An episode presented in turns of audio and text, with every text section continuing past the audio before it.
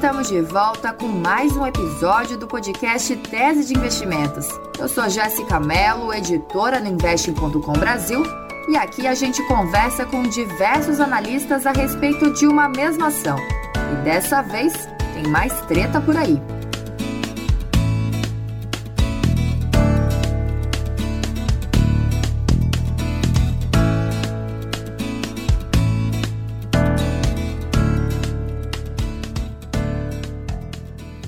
Teve lucro nas alturas, troca de alto escalão, privatiza, não privatiza, muda todo mundo de novo e a cerejinha do bolo vai fazer doer no bolso do brasileiro em breve, mais do que já está fazendo. Já sabe, né? A gente está falando da Petrobras, a estatal de produção de petróleo no Brasil.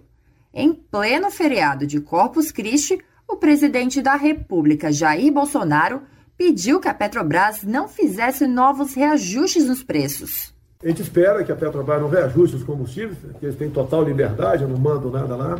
Nós trocamos o ministro das Minas e Energia, ele está tentando mudar aí a, a presidência e a diretoria da Petrobras. Está complicado, porque é uma burocracia enorme, não depende de nós, depende do Conselho. Mas espera que, espera que a Petrobras não faça né, uma, uma, essa maldade com o povo brasileiro. Porque uma própria notícia aqui da UOL, né, da economia, margem do lucro da Petrobras é até seis vezes maior do que estrangeiras. Então a Petrobras está rachando de ganhar dinheiro. Nessa sexta-feira, dia 17, os pedidos não foram atendidos e a companhia reajustou os valores para o diesel e para a gasolina. A repercussão foi a pior possível e as ações desabaram. O presidente da Câmara dos Deputados, Arthur Lira, chegou a dizer que o presidente da Petrobras deveria renunciar imediatamente e defendeu dobrar a taxação do que chamou de lucro absurdo da companhia. Já Bolsonaro disse que a Petrobras poderia mergulhar o Brasil num caos. Usando as redes sociais, o presidente da República disse, aspas, o governo federal, como acionista, é contra qualquer reajuste nos combustíveis, não só pelo exagerado lucro da Petrobras em plena crise mundial, bem como pelo interesse público previsto na lei das estatais. Fecha aspas. Ainda chamou a alta de traição e defendeu uma CPI para investigar o conselho da companhia. A estatal se defendeu por meio de uma nota e disse que apenas busca o equilíbrio de preços com o mercado global. Mas, tendo em vista a escalada dos preços do petróleo nos últimos meses, impulsionados pela guerra da Ucrânia, os combustíveis viraram a pedra no sapato do presidente, que é criticado pelas altas taxas de inflação no seu governo. Para falar um pouco das ações da companhia, eu conversei com Sidney Lima, que é analista de investimentos da Top Game, Philip Soares, que é chefe de análise da Orama, e Flávio Conde, que é analista da Levante Investimentos. Mas o que, que causou essa tensão toda? O lucro líquido da Petrobras foi de mais de 44 bilhões de reais no primeiro trimestre deste ano. Para se ter uma comparação, um ano antes, o lucro era de pouco mais de 1 bilhão e 100 milhões de reais.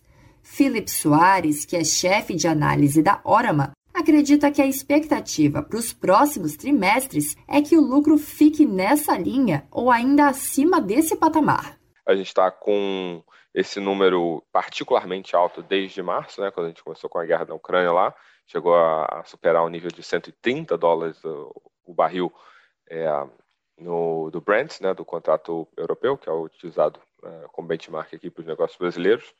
Então, a nossa perspectiva é de que esse lucro deverá continuar ou ficar ainda maior ao longo de 2022, conforme o preço do petróleo se mantenha nesse patamar alto que ele está até esse momento específico, né? Isso acontece por causa da alta do petróleo que é repassada para os brasileiros por causa da política de paridade de preços da companhia. Sidney Lima, que é analista de investimentos da Top Game, explica que a empresa faz a precificação em parâmetros internacionais. A receita da Petrobras, ela é uma receita que ela basicamente ela é pautada em uma receita dolarizada. Por mais que a gente tenha aí um alto nível de venda para o contexto local, a precificação, por mais que tenha toda essa briga e tudo mais, ela é feita pautada em parâmetros internacionais. E todo o contexto de instabilidade geopolítica veio aí todo esse parâmetro de guerra, isso tudo fez com que nós tivéssemos uma escalada como se não houvesse amanhã de um preço altista para o petróleo. Depois da alta, o ministro André Mendonça, do Supremo Tribunal Federal, o STF, determinou que a estatal informe quais os critérios que são adotados para essas mudanças. E vem mais saia justa por aí, gente, mais eita atrás de vixe que o sertanejo, meu povo. Após a definição de mudanças no conselho da Petrobras, o presidente José Ferreira Coelho, que foi demitido depois de 40 dias no cargo, continua à frente da companhia e se recusou a pedir demissão.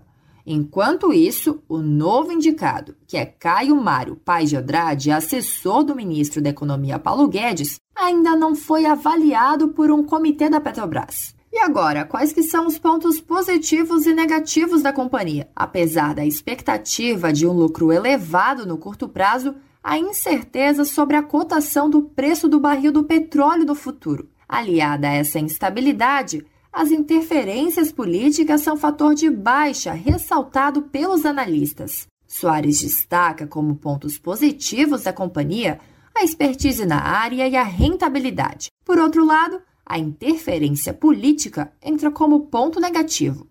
Mesmo se você tivesse a, a livre competição de, de, exploradores aqui no mercado brasileiro, é, não acredito que a Petrobras deixaria de ser o dominante absoluto, porque o, o, o, diferencial tecnológico existe e isso pode sim ser, inclusive, aplicado em outras situações lá fora. Tá? A Petrobras pode virar um provedor de tecnologia mundial. Então, eu acho esse aspecto o principal aspecto, do ponto de vista é, de atratividade da ação da empresa. Né? Então, é claro que é, a gente tem que ver o que ela é hoje, né? Então, todos os contatos que ela tem hoje, todos os postos que ela opera hoje e tal, é, em termos de lucratividade em relação a múltiplo hoje. O, o preço está muito bom, mas também né, a gente não pode ver o múltiplo corrente e achar que isso vai ser sempre para o futuro, porque o petróleo também já teve a 120 dólares do barril no passado, mas também já teve a 20 dólares. Lima acredita que, além das interferências e das falas contundentes sobre a empresa nos últimos meses, a situação fica ainda mais complicada para a petrolífera e ela vai entrar em pauta durante as eleições. O ex-presidente Luiz Inácio Lula da Silva, por exemplo, já disse que, se for eleito, deve mudar a política de preços.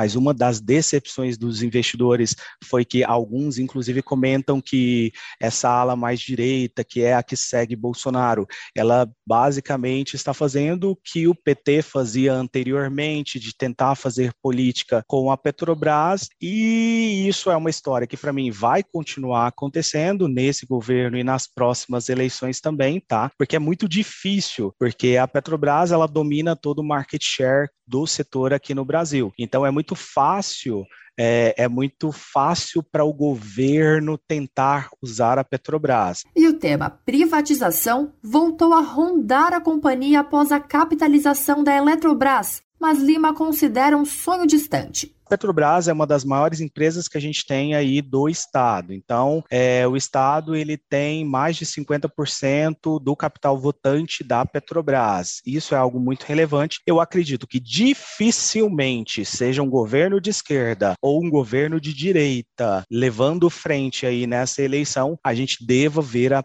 presenciar a Petrobras sendo privatizada aí. Acredito de fato que ainda tem muitos e muitos e verdadeiramente muitos anos para que algo do tipo possa pensar em ser encaminhado, tendo em vista aí que a Petrobras ela tem um, um apreço social muito forte de precificação e tudo mais. Então, a gente tem o caso da Eletrobras, que já se arrasta, arrastou por muitos anos. Flávio Conde, que é analista da Levante Investimentos, afirma que o mercado já precifica o risco eleitoral. Um PL de 15 vezes. Então, 16 vezes agora, ou seja, nos últimos 12 meses, o valor de mercado da companhia, que é 406 bilhões de dólares, não de reais, de dólares, ou seja, vezes 5, 2 trilhões de reais, é 16 vezes o lucro dela. Se a Petrobras fosse uma companhia privada e que seguisse sempre o preço do mercado internacional e pudesse mudar esse preço diariamente, ela podia valer 15 vezes, 16 vezes o, o, lucro e não apenas duas vezes e meia. A recomendação da Top Game para Petrobras é neutra. Apesar do preço que considera barato, o contexto eleitoral fala mais alto. A Orama também possui uma recomendação neutra para as ações da Petrobras com preço-alvo em 25 reais. Já a Levante Investimentos possui recomendação de não comprar ações da Petrobras, assim como para todas as outras estatais brasileiras, como detalha Conde. Então a gente gosta tanto de Banco do Brasil como de Petrobras, só que Petrobras de longe é que tem maior risco de intervenção e de queda. Banco do Brasil tem um risco menor e o banco está indo muito bem e dando um lucro muito bom. Ó, todas as três empresas estatais inclusive a Eletrobras, que agora não é mais, durante o governo, durante o governo Temer, depois do, da Dilma e do PT durante o governo Bolsonaro tiveram desempenhos excelentes, tiveram lucros e gerações de caixa excelentes, diminuíram dívida e não tiveram nenhuma acusação de corrupção ou superfaturamento, etc. O Investing.com, que reúne sete modelos de analistas, aponta como preço justo da ação preferencial R$ 45,98. Durante a tarde dessa sexta-feira, por volta das 4 horas, as ações estavam cotadas em 26 reais.